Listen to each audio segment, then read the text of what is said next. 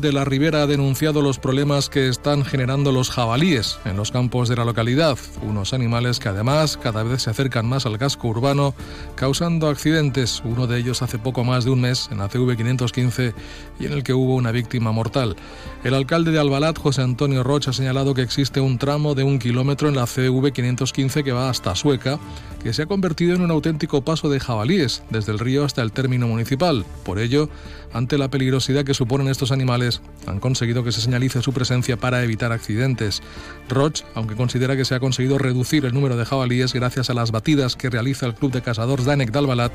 incide en que la situación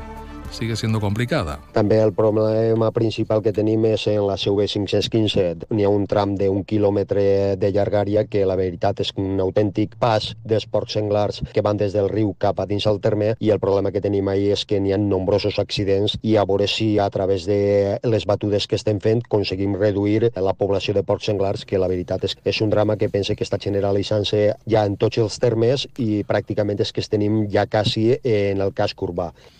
Se han realizado ya seis batidas desde el pasado mes de diciembre de las siete programadas. La última tuvo lugar el pasado domingo en la que se abatieron cuatro piezas y la próxima será este sábado 24 de febrero.